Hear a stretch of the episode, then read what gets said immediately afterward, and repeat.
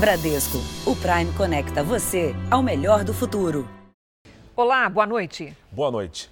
Policiais paraguaios são suspeitos de sequestrar e tentar extorquir dinheiro de brasileiros. Um casal teria sido resgatado após a jovem tentar sacar 25 mil reais na tríplice fronteira em Foz do Iguaçu um dia inteiro sem saber se voltaria para casa. A gente não sabia se ia ser solto, mesmo se desse o dinheiro ou não. Ela e o namorado planejaram uma viagem de carro para o Paraguai. Foi muito bem recebido, tanto no hotel quanto na, nos restaurantes que a gente foi. O plano era pegar a estrada na segunda e voltar para o Brasil. Então, o casal saiu da capital Assunção em direção à Foz do Iguaçu, no Paraná. Durante a viagem, foram abordados numa rodovia em Torim, ainda a quase 500 quilômetros do destino final. Foi quando os quatro policiais paraguaios abordaram o um casal de jovens. Eles pediam a autorização para dirigir no Paraguai. O documento era digital e por isso os guardas não aceitaram e pediram 50 mil reais em dinheiro para liberarem o carro. Os dois disseram que a quantia era alta, os policiais baixaram a oferta para 25 mil. Para sacar o dinheiro e evitar provas contra os paraguaios, Júlia foi levada por um taxista para Foz do Iguaçu. Foi aí que a história dos brasileiros começou a mudar. Eu falei que eu precisava de 25 mil. Ele percebeu que eu estava muito mal e ele falou: Não, então eu vou te ajudar, você vai sacar assim, vem aqui. E eles falaram que eles não podiam me dar o dinheiro que eles podiam me ajudar chamando a polícia. E eu falei que polícia não, porque eles eram da polícia. O pai da Júlia respira aliviado agora. A sensação é maravilhosa. Ainda tô meio aéreo, né? O ministro do interior do Paraguai, Euclides Azevedo, disse que é uma vergonha e que a justiça vai investigar e punir os servidores. Júlia ainda conseguiu tirar um lado positivo de toda a situação. O que a gente passou foi horrível, realmente, mas que isso não é culpa do Paraguai, isso é culpa das pessoas ruins que tem em todo lugar. Veja agora outros destaques do dia. Índia libera 2 milhões de doses da vacina de Oxford ao Brasil.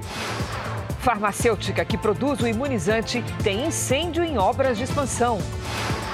Manaus chega a suspender vacinação por causa dos fura-filas. Ex-presidente do Banco do Vaticano é condenado a quase nove anos de prisão. Na série especial, hackers vendem dados de milhões de brasileiros no submundo da internet.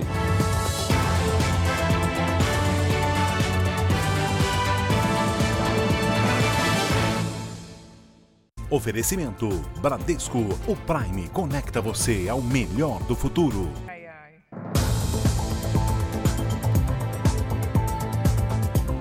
Um grupo de matadores da maior facção criminosa do Rio de Janeiro é apontado como responsável pela execução de quatro pessoas na região serrana do estado. Um dos suspeitos foi preso. O carro branco estaciona na rua próxima a uma comunidade.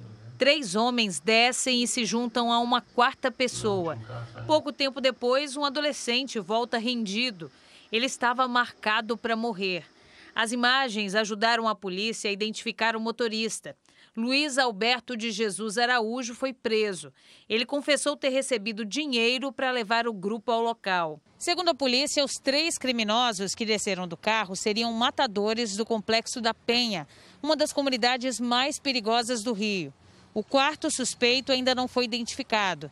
Eles teriam percorrido mais de 60 quilômetros para cobrar uma dívida. O adolescente que, era, que foi executado estava a serviço do tráfico de drogas e ele substituiu um antigo líder da comunidade e herdou uma dívida desse antigo líder. E ele foi executado por não ter quitado essa dívida. Os agentes fazem buscas atrás dos suspeitos. Eles podem estar envolvidos na morte de outras três pessoas. A motivação desses delitos né, foi, diferente, foi diversa, é verdade. Foi por conta da disputa de território.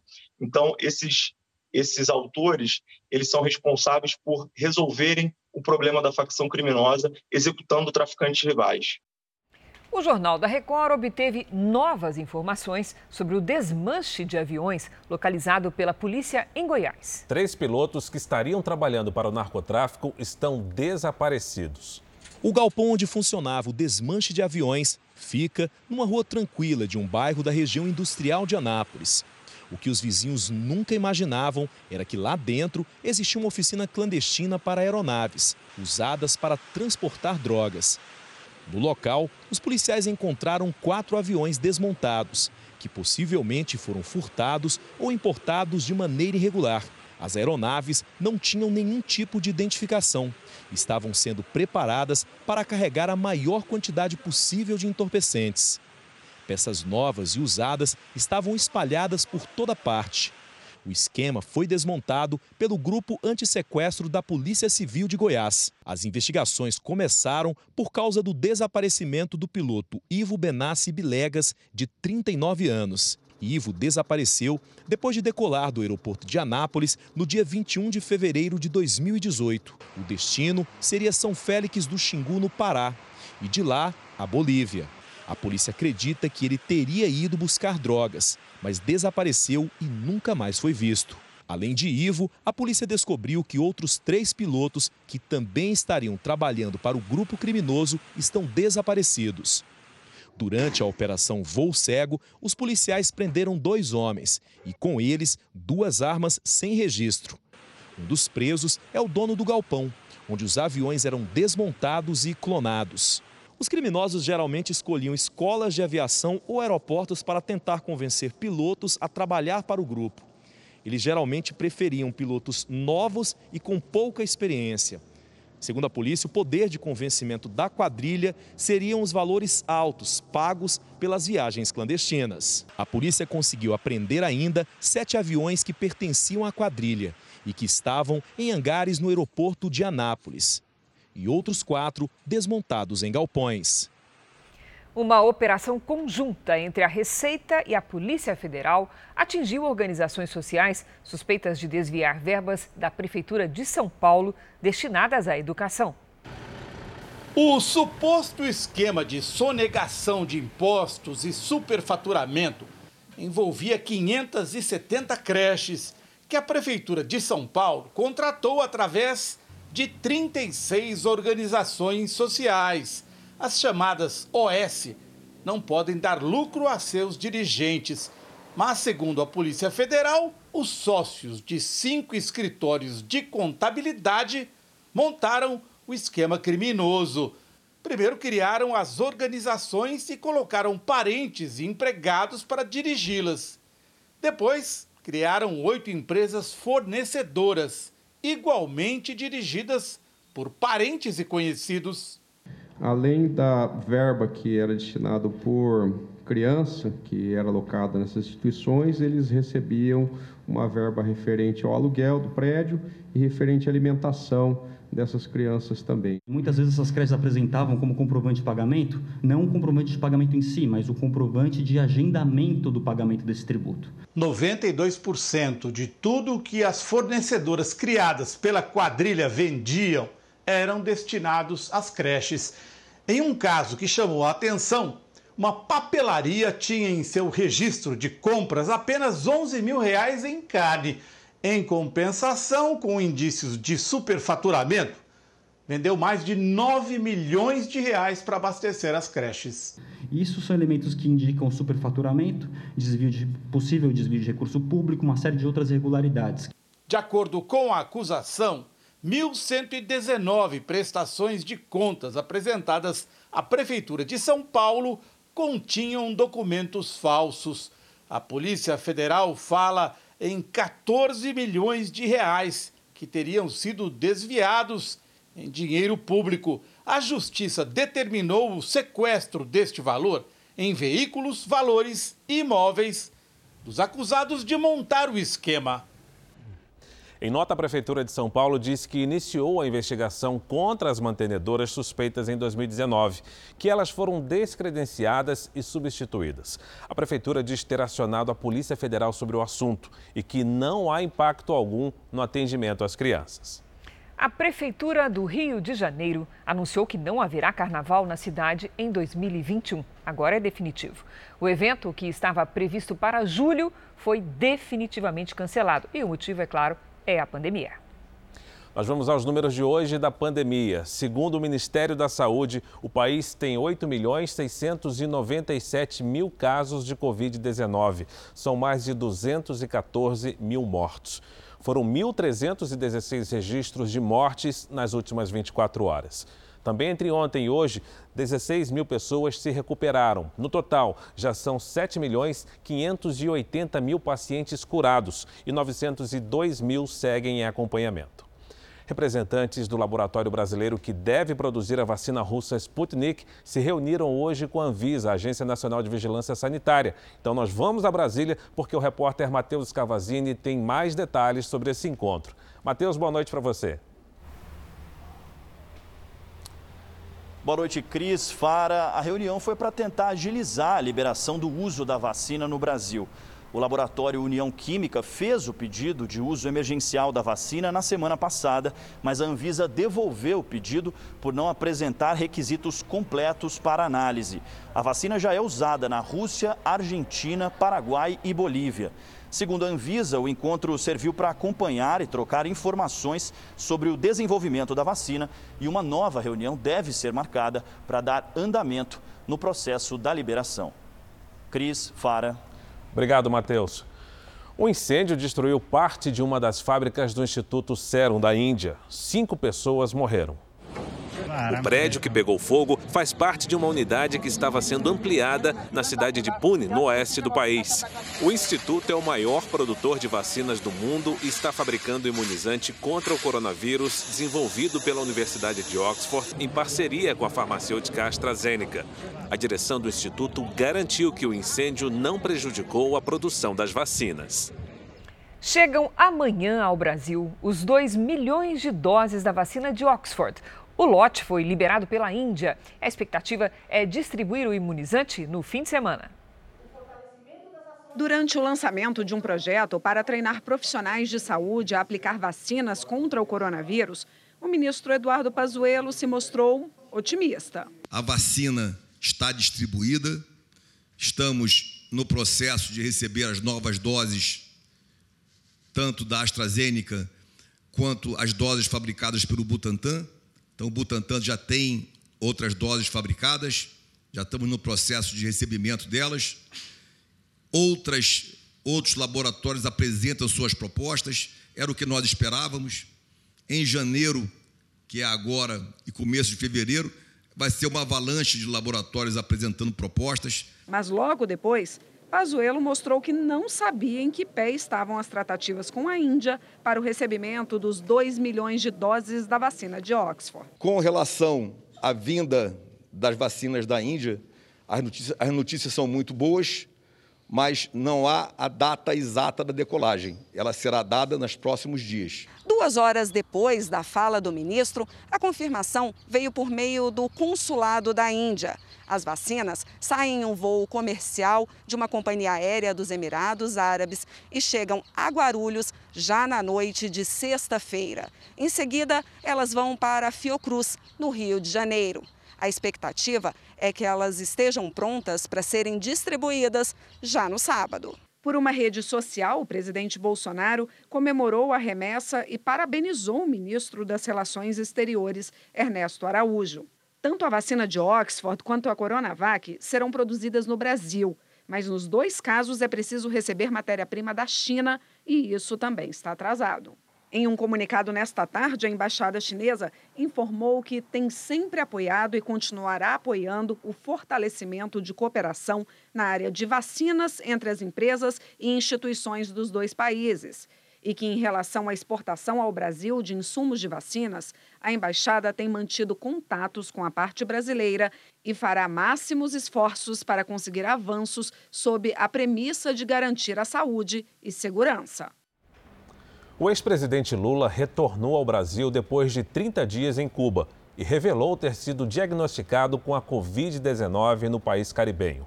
Lula fez o isolamento em Cuba sem internação hospitalar e está recuperado da doença.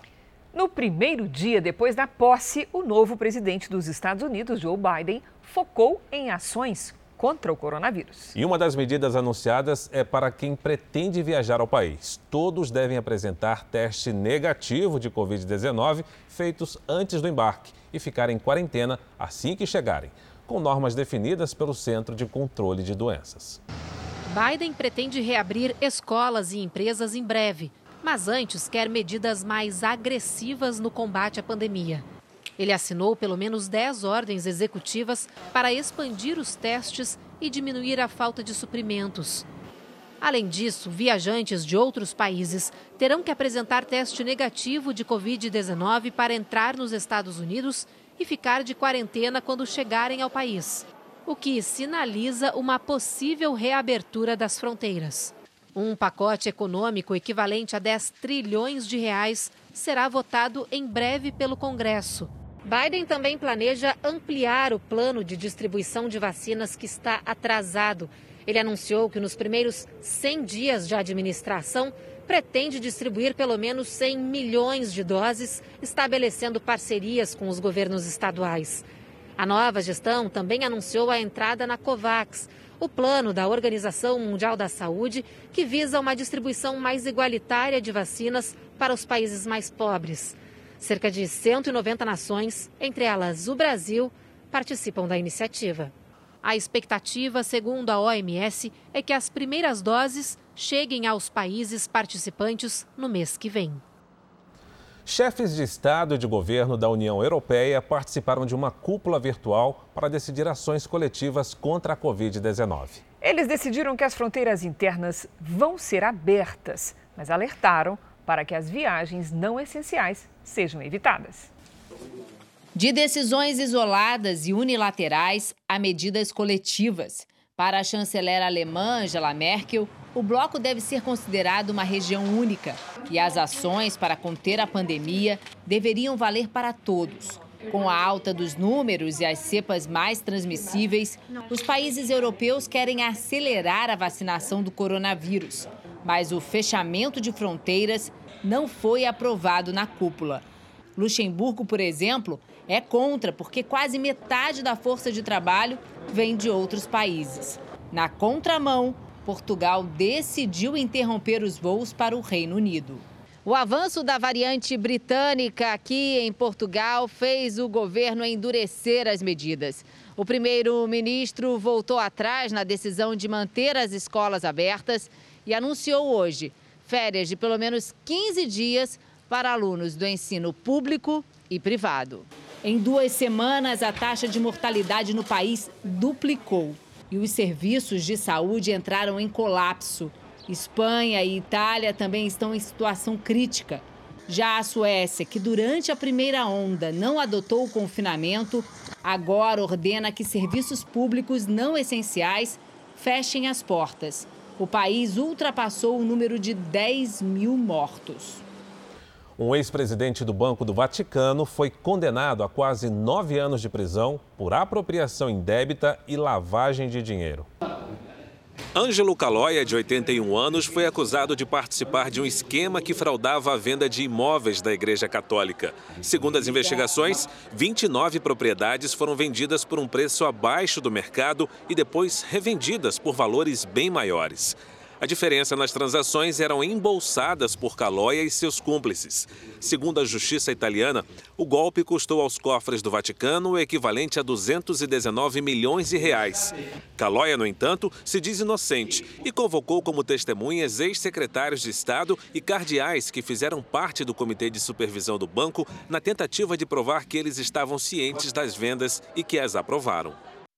Veja daqui a pouco. São Paulo debaixo d'água. Motoristas abandonam os carros para fugir do alagamento. E na série especial, como criminosos ganham muito dinheiro vendendo dados de milhões de brasileiros.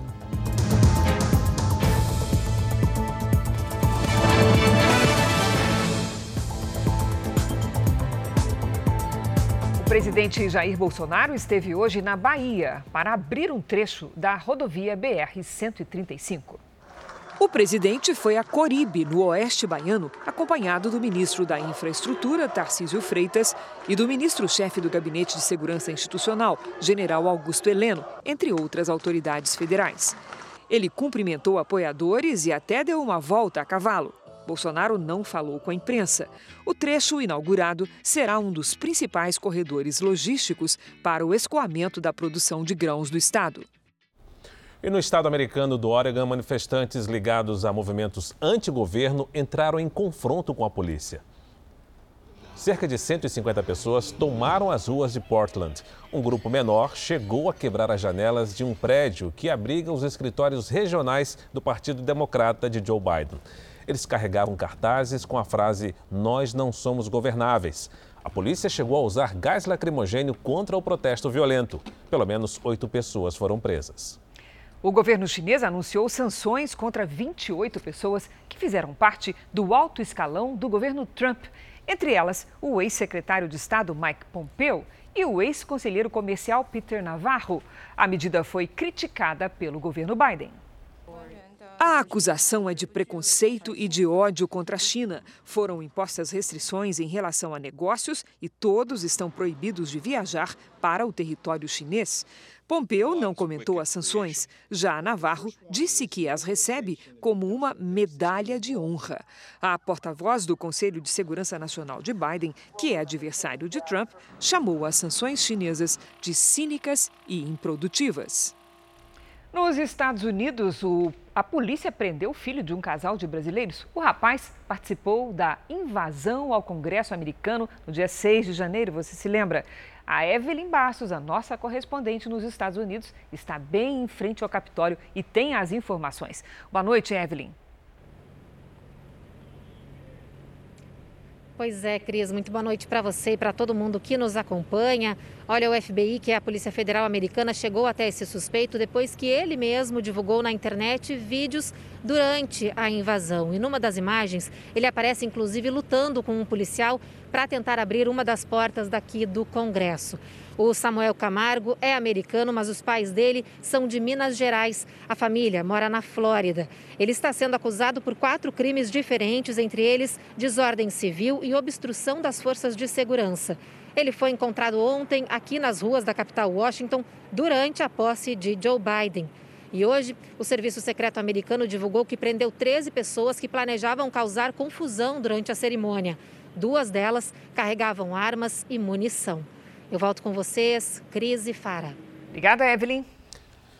Veja a seguir, Manaus chega a suspender vacinação por conta dos furafilas. E na série especial, a mulher que teve os dados roubados e o nome manchado pelo crime sem saber.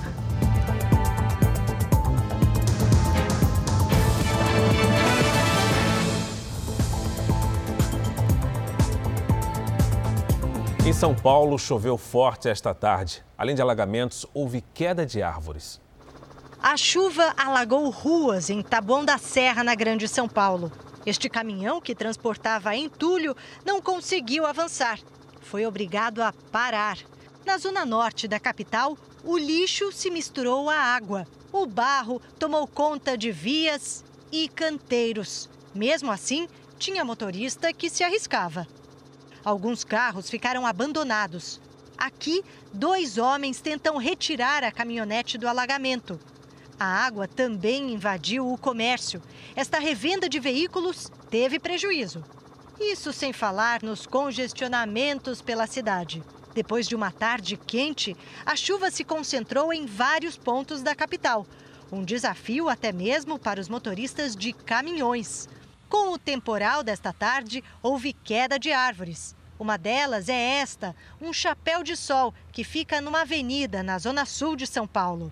Uma parte caiu, agora o outro lado está para cair porque o peso ficou só de um lado e a praga furou dos dois lados. Inclusive dá para ver ali que ela está oca e tem, tem uns fungos. A gente não pode se aproximar muito porque os funcionários da companhia de energia ainda estão fazendo os reparos. Mas olha só, parte da árvore ainda está de pé. Foi metade dela que caiu sobre os fios e partiu esse poste de concreto. Segundo a empresa terceirizada da prefeitura, a árvore é saudável, mas não aguentou a ventania e se rompeu na base. Como está em área particular, a responsabilidade é do proprietário do terreno. A chuva provocou estragos em várias cidades de Santa Catarina. Em Florianópolis, houve alagamentos e deslizamentos de terra. Quem saiu cedo encontrou muitas ruas alagadas. Os motoristas tiveram dificuldades para circular em vários bairros de Florianópolis. Nesta comunidade, a Defesa Civil interditou duas casas atingidas por deslizamentos. A gente estava dormindo e escutamos um estalo. Quando me levantei, o muro veio abaixo, né? Só foi dando material. O muro de uma pousada não resistiu e houve um desmoronamento. A estrada em frente ficou interditada. Seis horas da manhã, desceu muita água e logo em seguida já veio terra, veio pedra. A Defesa Civil lançou um alerta para o risco de novos deslizamentos de terra. A chuva que cai desde o início da semana deixou o solo encharcado. Nos pontos mais críticos, os moradores foram orientados a deixar suas casas. No Vale do Itajaí, o nível elevado dos rios também preocupa. A chuva causou enchentes nos municípios de Timbó, Rio dos Cedros e Benedito Novo. Moradores foram levados para abrigos. No Rio de Janeiro, uma cliente fez uma denúncia à Delegacia do Consumidor. Depois de pedir a conta, ela recebeu uma comanda com uma observação que causou um grande constrangimento. Era a primeira vez de Patrícia nesse restaurante em Petrópolis, na região serrana do Rio. Um grupo de 10 pessoas comemorava o aniversário de um amigo. Na hora de pagar a conta, o susto. Patrícia foi identificada na comanda como a moça do peitão. No momento eu fiquei assim atônita. Eu queria, tipo, eu não sabia se eu falava ou se eu escondia, ou se eu me calava, porque você se sente envergonhada. Um amigo advogado incentivou a mulher a denunciar o caso na delegacia do consumidor. Patrícia é casada e tem dois filhos. Um deles morreu no ano passado. O casal foi ao aniversário para tentar fugir da depressão. Agora ela quer indenização por danos morais. No mundo de hoje, a gente não está para ser julgado, a gente não sai de casa para ser julgado. Foi o fim quando ele falou isso. O gerente do restaurante disse a Patrícia que era comum identificar as mesas com a característica de um dos clientes e pediu desculpas pelo que aconteceu. Mas Patrícia quer mais. Ninguém tem o direito, o direito, nenhum ser humano, de taxar ninguém, nenhuma mulher. Em nenhum momento a vergonha minha e nem de outras mulheres. A vergonha de quem faz esse tipo de coisa. Agora, olha só essa história. Uma brasileira que é gerente de um restaurante em Orlando, nos Estados Unidos, salvou um menino que era maltratado pelos pais. Ela percebeu que o garoto não comia, estava muito triste. Então ela resolveu agir. Poderia ser apenas a imagem de uma família jantando, mas os detalhes contam outra história. Repare bem que o menino está de gorro e blusa, enquanto as outras pessoas da mesa usam roupas leves. Todos estão comendo, menos ele. A funcionária do restaurante achou estranho. Quando eu me aproximei, eu perguntei se estava tudo certo com a, com a refeição deles. E o homem virou para mim e disse que sim, que estava tudo certo, que estava tudo bem com o garoto e que ele ia é, ter o jantar dele naquela noite em casa. Flaviane é uma goiana que mora nos Estados Unidos há 13 anos. Ela é gerente do restaurante que a família americana escolheu para jantar que fica em Orlando, na Flórida. Ao se aproximar para saber se o pedido estava correto, ela notou mais um detalhe. Ele virou para mim para olhar o que eu estava falando e eu vi que tinha uma ferida aqui no meio da testa dele. Flaviane teve uma ideia. De longe, sem que os adultos da mesa vissem, escreveu esse bilhete. Em português, você precisa de ajuda? O menino então acenou discretamente com a cabeça, indicando que realmente precisava de ajuda. A brasileira decidiu acionar a polícia. Longe dos adultos, o menino, de 11 anos, tirou a blusa de frio e mostrou para os policiais o corpo cheio de hematomas. Disse ainda que era torturado pelo padrasto e que estava sem comer há cinco dias. O homem e a mãe do menino foram presos. Ele e a irmã mais nova foram encaminhados para a casa de uma outra família de acolhida. Flaviane foi homenageada pela polícia de Orlando e pela comunidade local. Um olhar mais atento ah, você pode acabar ajudando uma pessoa a mudar o curso da vida dela e acabar saindo de uma situação de risco, né? Como é importante não se omitir, não é mesmo? O desembargador que insultou um guarda municipal do litoral de São Paulo foi condenado a pagar uma indenização ao servidor que foi humilhado. No ano passado, o desembargador Eduardo Siqueira foi flagrado insultando o guarda municipal que o multou por caminhar na praia sem máscara. O magistrado chamou o profissional de analfabeto e ainda rasgou a multa. A justiça entendeu que a postura teve potencial para humilhar e menosprezar o guarda. O desembargador deverá pagar 20 mil reais de indenização por danos morais. A defesa do desembargador disse que vai recorrer. O Ministério Público Federal determinou que a Prefeitura de Manaus informe imediatamente quais profissionais de saúde já foram vacinados e também a lista de todos os pacientes atendidos nos dias 18 e 19 de janeiro em uma das unidades básicas de saúde. Denúncias de pessoas furando a fila de vacinação chamaram a atenção do Tribunal de Contas do Estado. A polêmica começou quando duas médicas recém-formadas publicaram fotos recebendo a vacina bem no início da campanha, ainda na terça-feira. As gêmeas Isabelle e Gabriele Lins pertencem a uma das famílias mais ricas de Manaus. A prefeitura, responsável pela vacinação, informou que elas estavam de plantão numa unidade básica quando receberam o imunizante. Esse trecho do Diário Oficial mostra que Gabriele Lins foi nomeada para um cargo na Secretaria Municipal de Saúde na véspera da campanha. O nome de Isabelle Lins aparece no dia seguinte, ou seja, ela foi nomeada no mesmo dia em que recebeu a dose da Coronavac. Na lista aparece ainda o nome de Davi Luiz Dallas, filho do deputado estadual Vanderlei Dallas, do Solidariedade.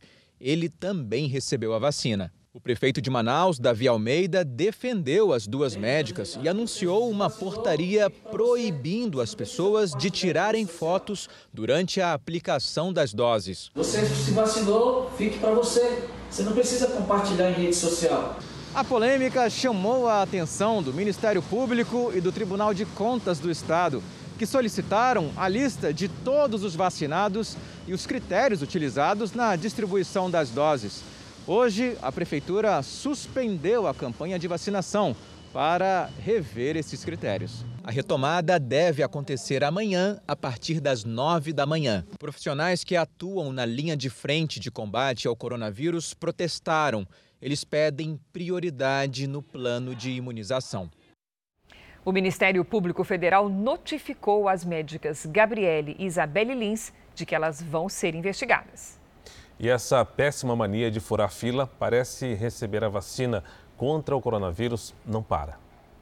Desta vez, o prefeito de Montes Claros, em Minas Gerais, decidiu receber a dose mesmo não fazendo parte do grupo prioritário. Humberto Souto, do Cidadania, tem 86 anos e disse que tomou a vacina para dar exemplo, já que pertence ao grupo de risco. Mas, de acordo com o Ministério da Saúde, a prioridade é para pessoas a partir dos 60 anos e que estejam em instituições de longa permanência, como asilos, pessoas com deficiência internadas, indígenas e, claro, profissionais da saúde. O prefeito disse ainda que a divisão de grupos do Ministério da Saúde é uma recomendação e não obrigatoriedade. Vamos agora com a opinião do jornalista Augusto Nunes. Boa noite, Augusto. Boa noite, Cris. Boa noite, Fara. Boa noite a você que nos acompanha. Como se uma pandemia fosse pouco, a chegada do coronavírus ao Brasil provocou o recrudescimento de duas doenças da alma que parecem epidêmicas neste país: a ladroagem envolvendo governantes e a safadeza protagonizada por figuras públicas. A primeira moléstia desviou para os bolsos de governantes larápios e seus comparsas bilhões de reais destinados ao combate à Covid-19. Com as investigações sobre o chamado Covidão ainda longe do fim, a segunda praga entrou em cena já no início da vacinação.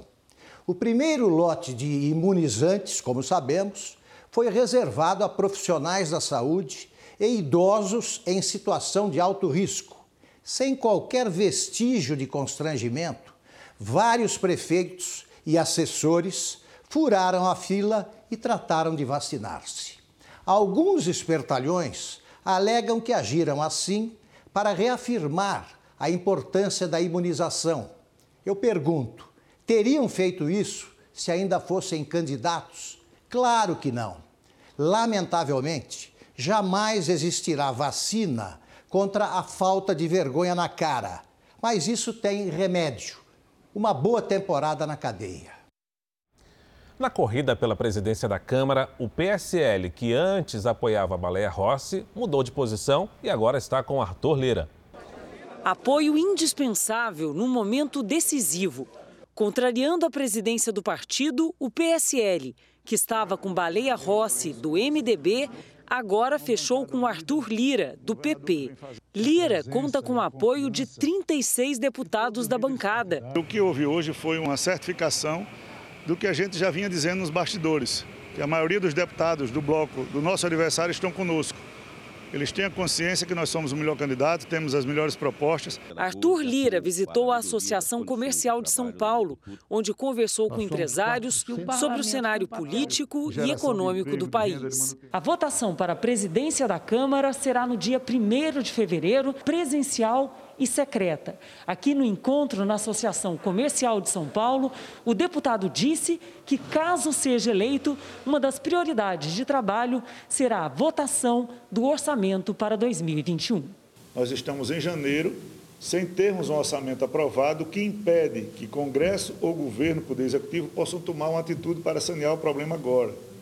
Por isso que nós temos que ter responsabilidade com essas pautas, porque elas mexem com as pessoas que estão abaixo da linha da pobreza. A PEC emergencial que atua para equilibrar as finanças públicas.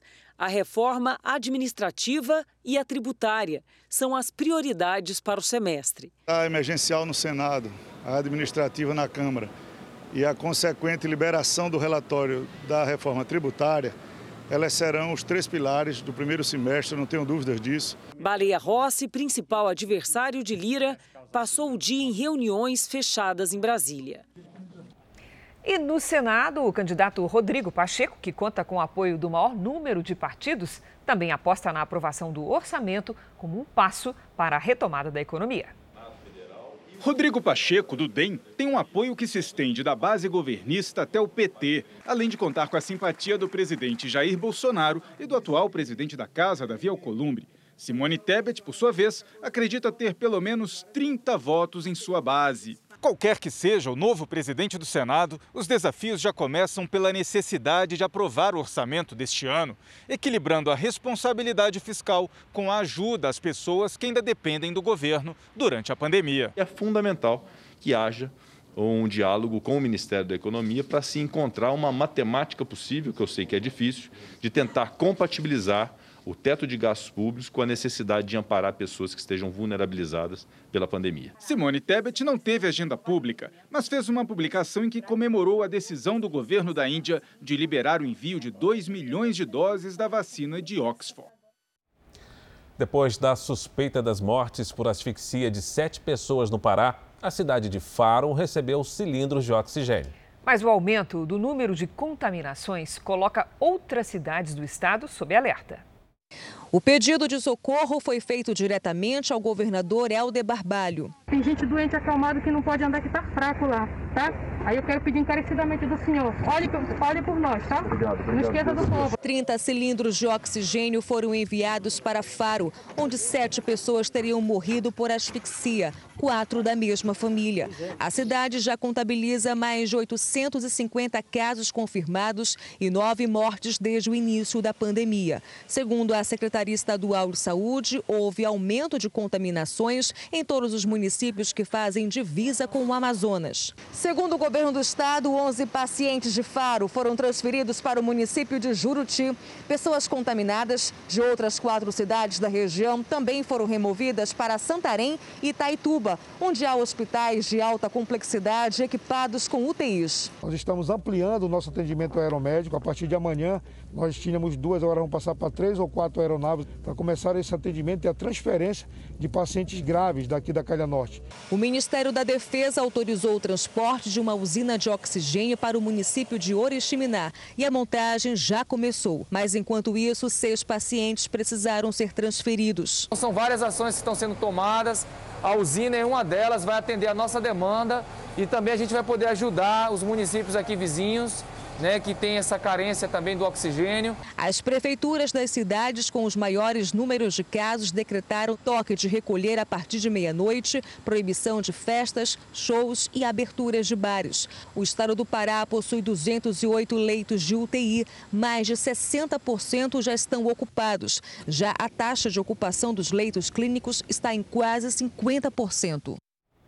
Entre os especialistas, causa preocupação a falta de informações sobre um cadastro nacional e organizado com os vacinados contra o coronavírus. Esse cadastro é fundamental para que as pessoas tomem as duas doses da vacina nas datas corretas e para que ninguém seja imunizado mais de uma vez. Desde que a enfermeira Mônica Calazans foi vacinada, a primeira do Brasil, o sentimento de alívio por ter um imunizante deu lugar à insegurança. O governo brasileiro ainda espera uma previsão da China de quando vamos receber os insumos para continuar a produção no Instituto Butantan e na Fiocruz. Cada região do país recebeu um carregamento da Coronavac, mas o número de pessoas que já receberam a primeira dose da vacina ainda é incerto. Muita gente se pergunta como vai ser feito o controle desses vacinados, já que a maior eficácia da vacina depende da segunda dose e o laboratório estipulou um prazo para que isso aconteça.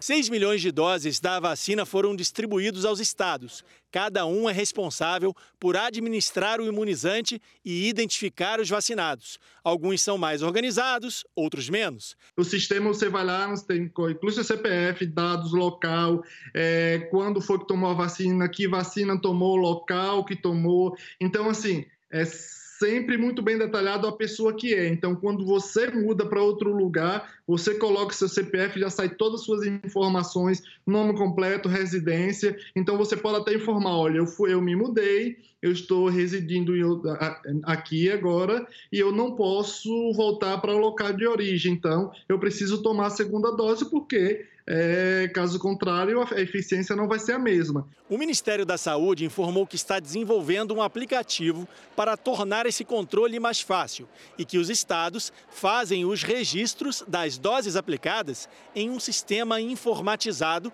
e interligado com a rede nacional foi emitida uma nota pelo Ministério da Saúde, né, tentando regulamentar, regularizar e organizar é, todo o processo de vacinação para a Covid-19 no Brasil, de forma que você consegue acompanhar se aquela pessoa é, tomou segunda dose, se ela é, não tomou segunda dose, se ela está nos prazos, se ela está voltando para tomar uma outra vacina depois de tomar é, é, uma vacina diferente. O presidente da Sociedade Brasileira de Virologia ressalta a importância de seguir a bula da vacina, ou seja, quem tomou a primeira dose deve ter prioridade para tomar a segunda, e também no intervalo de tempo prescrito pelo fabricante. No caso da Coronavac, a segunda dose deve ser ministrada entre 14 e 28 dias depois da primeira.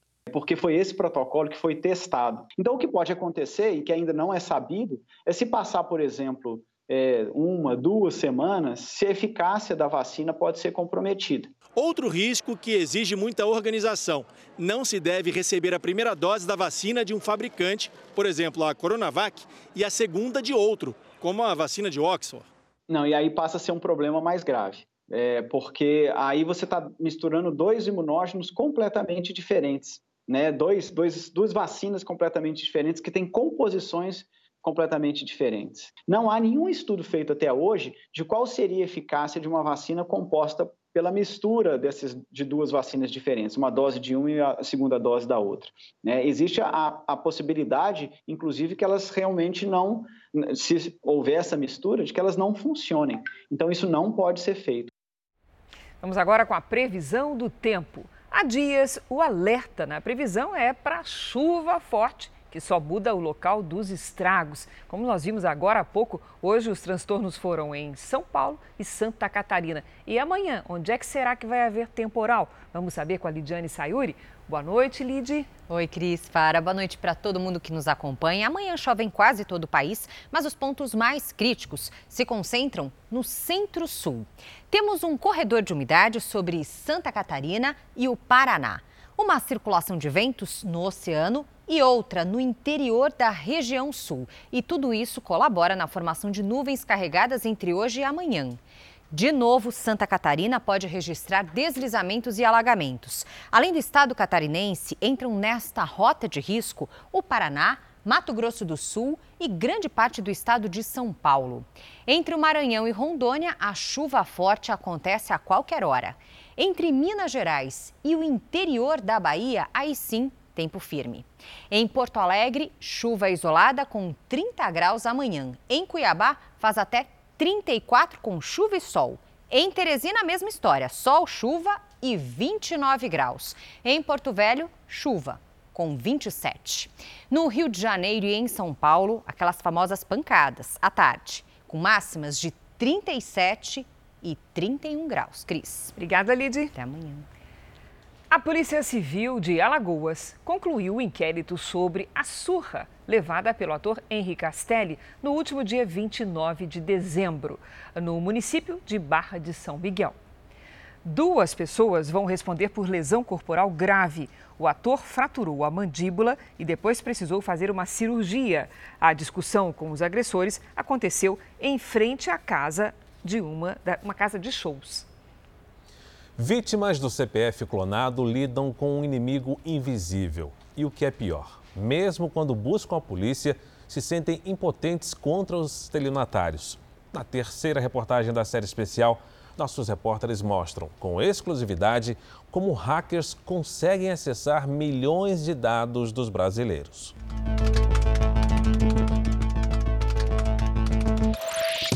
Tudo acontece no anonimato longe do controle das autoridades. Muitos golpes do CPF começam nas páginas mais obscuras da internet. Hackers agem na chamada Dark Web, que funciona com servidores e endereços escondidos na rede, só acessados com programas especiais e por poucas pessoas.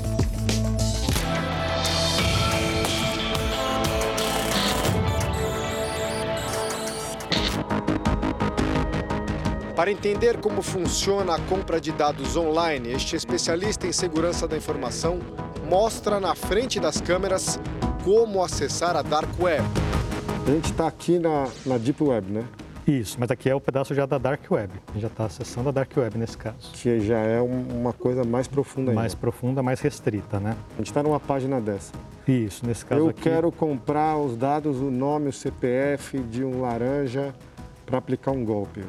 Perfeito. É, nesse caso aqui, eu já fiz uma busca de termo de CPF e ele me traz aqui um anúncio onde contém alguns dados, na verdade, bastante dados, 20 milhões.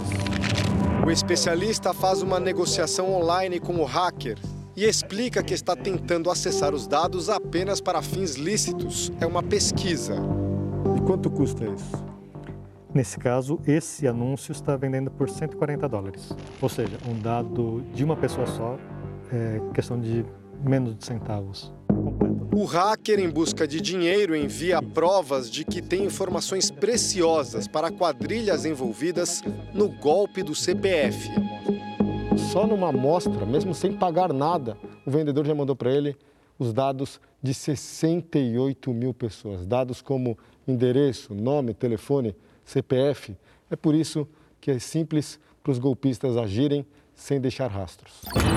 No mundo real, os criminosos usam essas informações para aplicar golpes que desestabilizam a vida de homens e mulheres. Você diria que quantos por cento dos brasileiros já tiveram os dados expostos? Praticamente 100%. Não afirmo 100% porque o que acontece? Há dados ainda das, dos menores de idade, mas dos, das pessoas que têm de 18 anos acima, seria muito próximo de 100%.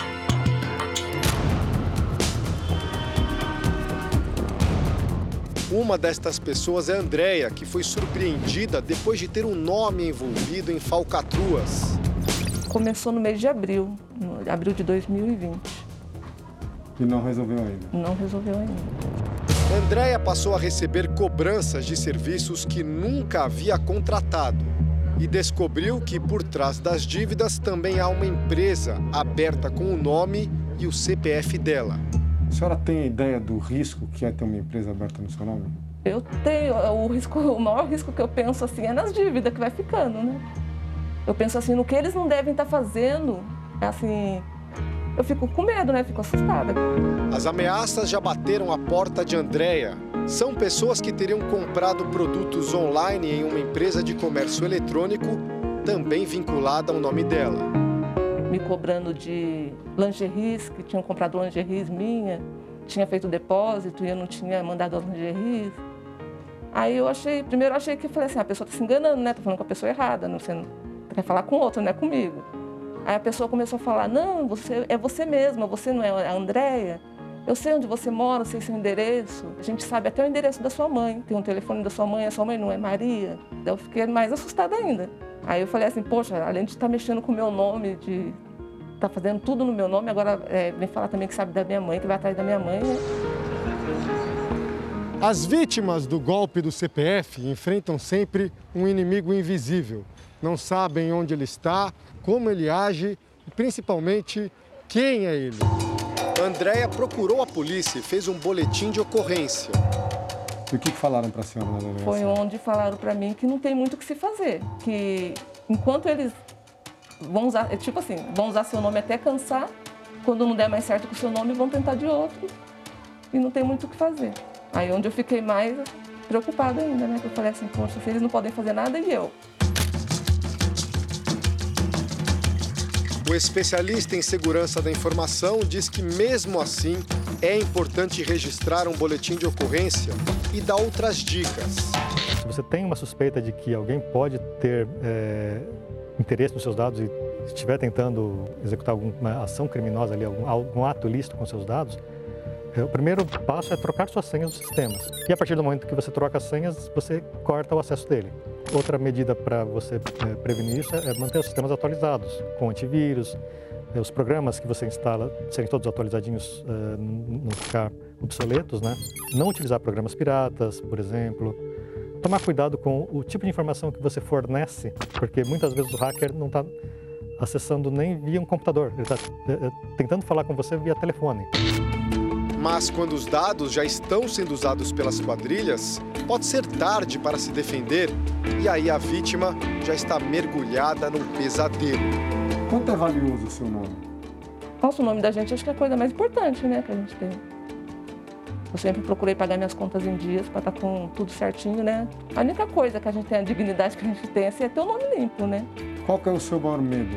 Meu maior medo é de, sei lá, fizeram dívidas grandes, alguma coisa assim, e vier me afetar assim, de um modo de, de prisão, de coisa assim, entendeu?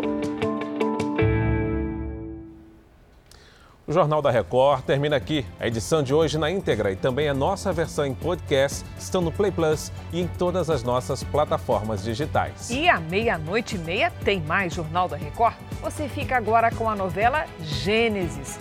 Não dá para perder? Eu volto na segunda-feira. Boa noite para você. Excelente noite e até amanhã.